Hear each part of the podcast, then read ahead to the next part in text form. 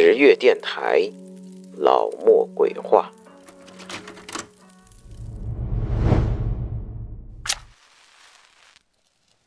欢迎收听老莫鬼话，我是老莫。北京通州一个偏远的远郊区县，由于城市副中心的空降而变得繁华似锦，但快速的发展也带来了许多后遗症。诸多传媒公司和三线明星网红的入驻，带来了吸毒、精神错乱、滥交、凶杀等等混乱的行为，由此产生的各类怪异行为现象，也被身为通州土著的老莫记录了下来。老莫敢讲，您敢听吗？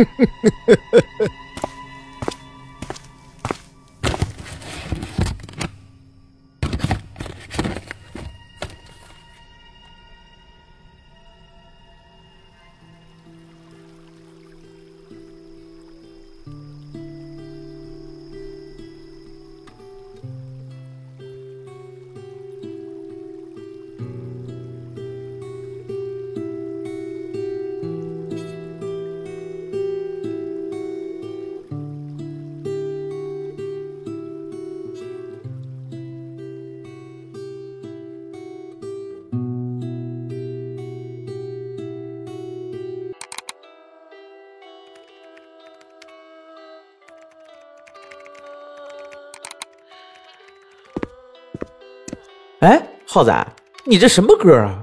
我怎么从来都没听过？我也不知道啊。甲方要求用这首歌的。哎，老莫，你这身行头是要勒死自己吗？你懂个六啊！这专业的运动服都是紧身的。我可跟你说好啊，我准备开始每天夜跑了。以后订夜宵别订我的啊，减肥呢。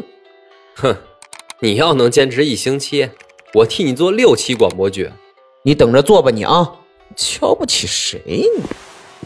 说完，我整理整理裤腿，头也不回的走出了工作室，向河边的公园进发。夜晚的东关大桥灯光璀璨，桥底的运河安静的流淌着，偶尔有些波浪映射着大桥的灯光，一闪一闪的，像落入河中的小星星。岸边偶尔有几个夜钓的大叔，开着小夜灯，守着鱼竿，静静地坐着，等待着鱼儿的上钩。由于河边的灯光较暗，所以选择在这边散步的人居多。不过根据我跑步的速度，基本和走路差不多，所以选择这里再适合不过了。跑着跑着，紧绷的衣服和混乱的呼吸让我不得不停下来。低头叉着腰，调整调整呼吸的节奏。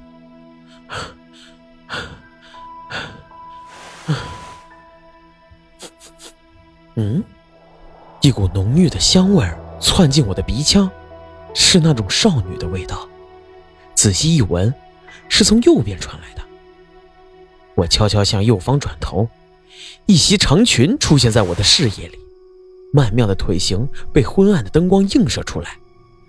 为了避免被人发现是偷看，我并没有将目光放在裙子上很久。但是奇怪的是，这个长裙身影在我的余光中一直都在。这姑娘怎么这么半天都不动啊？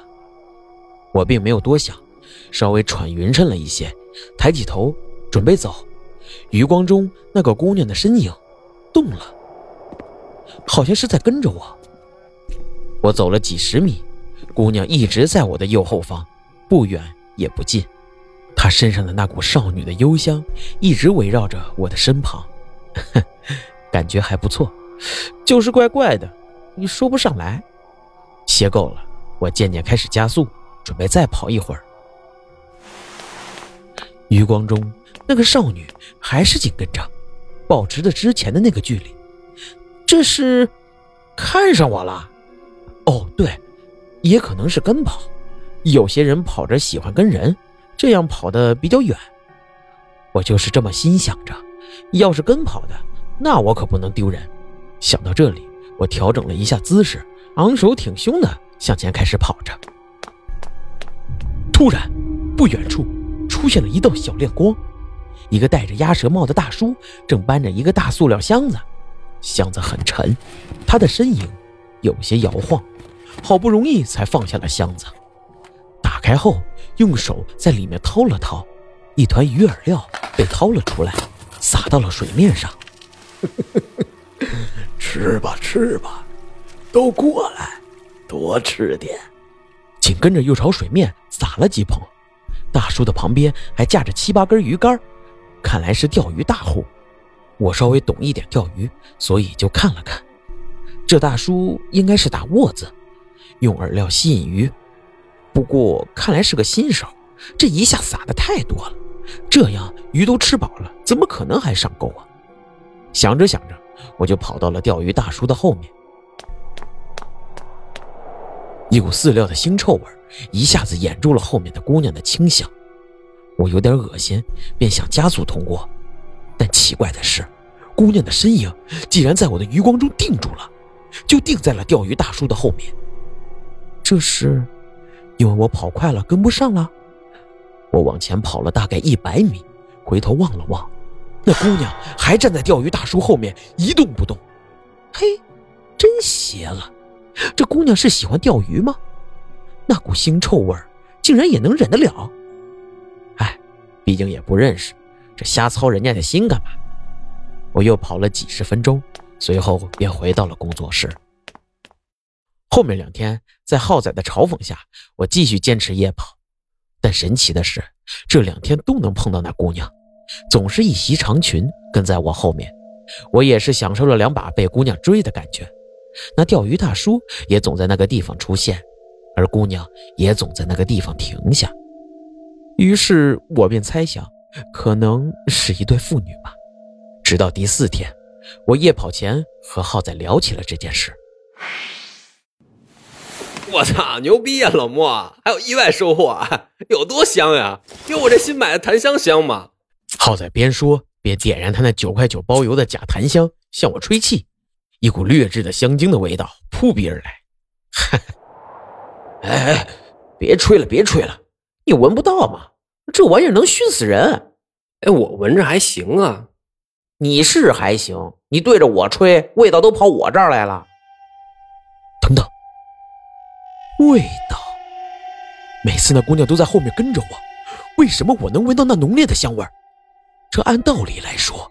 应该是在他后面才能闻到那么浓烈的味道吧？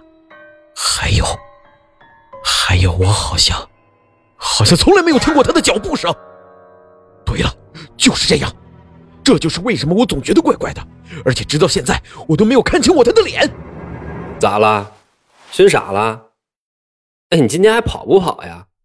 哦，没事儿跑，一会儿就去。我提着胆子出了门。一是为了和浩仔的赌约，二是我倒是想看看这姑娘葫芦里卖的到底是什么药。我来到了运河河畔，熟悉的景色映入眼帘，四周依然安静祥和。嗯，我深吸了一口气，开始向前跑去。没跑多久，一股温暖的和风向我袭来。原本是令人愉悦的感觉，但现在却让我神经一紧，因为那股熟悉的清香，它又来了。我余光一扫，那女孩准确地出现在了我的右后方。我压抑住内心的紧张，缓缓地低下头，看向女孩的下半身，还是曼妙的一双腿，但是，但是却一点摆动也没有，或者说，她是在飘着。我又反复的确认，直到我把肺都跑炸了的速度向前时，依然不能从女孩的裙下面看到任何摆动的迹象。我真的害怕了，我真的害怕。转念一想，这女孩不是每次都停在钓鱼大叔那儿吗？我开始拼命的向前奔着，心中祈祷着，这大叔可一定要在那儿啊！就在我马上要坚持不住的时候，前面的一点熟悉的亮光让我看到了希望。那大叔果然像往常一样在那边钓鱼，熟悉的身影，熟悉的大箱子，熟悉的鱼竿，让我暂时放松了下来。我用尽最后一丝力气从大叔背后跑过，那股恶臭的饵料味道此时也显得不那么难闻了。而后面的女孩也像往常一样，定在了大叔的背后。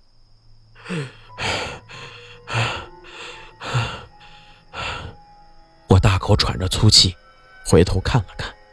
与往常不同的是，我终于看清了那个女孩的脸，是一个莫约十六七岁的少女，文静、漂亮，但是眼神中却透着无尽的悲伤。那双黑眸。紧紧地盯着我，大叔，您认不认识我后面的女孩啊？啊，小伙子，大晚上的你可别瞎说，这哪有什么女孩啊？就是那个每天都跑在我后面，然后跟在您身后停住的那个女孩啊！大叔的脸色一下子变得难看了起来。嗯，您看不到吗？就在那儿啊，那儿。哦，小伙子。你是不是最近压力太大了？早点回去睡吧。大叔，你真的不认识那个女孩吗？她就在……哎，那女孩竟然消失了！我一时不知道说什么好。大叔，没……呃，没事了，可能是我最近真的压力太大了。我转身准备往回走。哦，对了，大叔，你这饵料可不能撒这么多呀。这鱼吃饱了可就不咬钩了，哎，还有啊，你这饵料是怎么配的呀？这味道怎么那么难闻啊？我边说边要去掀那个大箱子，别动那个箱子！啊！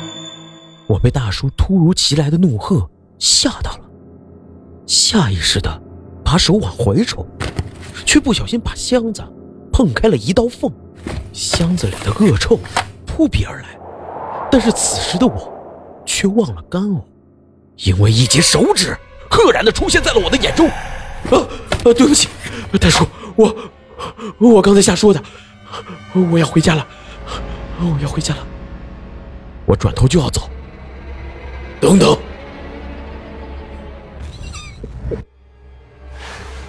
小伙子看上去很懂钓鱼吧？不如你教教我怎么飞饵。或者，你就留下来当我的新饵料吧。大叔突然从包里掏出一盘鱼线，一下子套进我的脖子。四下无人，而我也被勒得发不出一点声音。让你多管闲事，去死吧，死吧！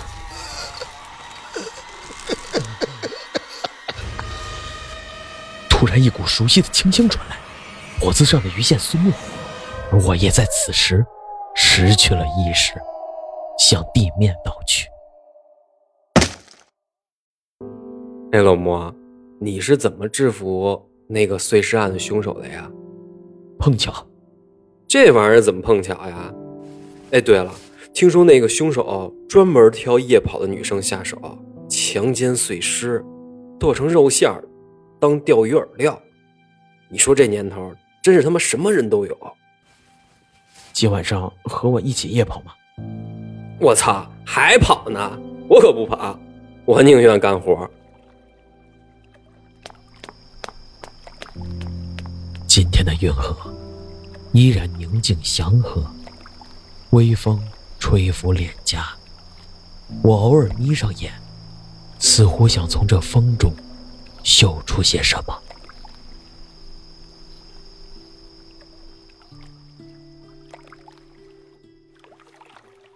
好了，这就是我要为大家讲的《通州怪谈之运河夜钓人》的故事。我是老莫，我们下期不见不散。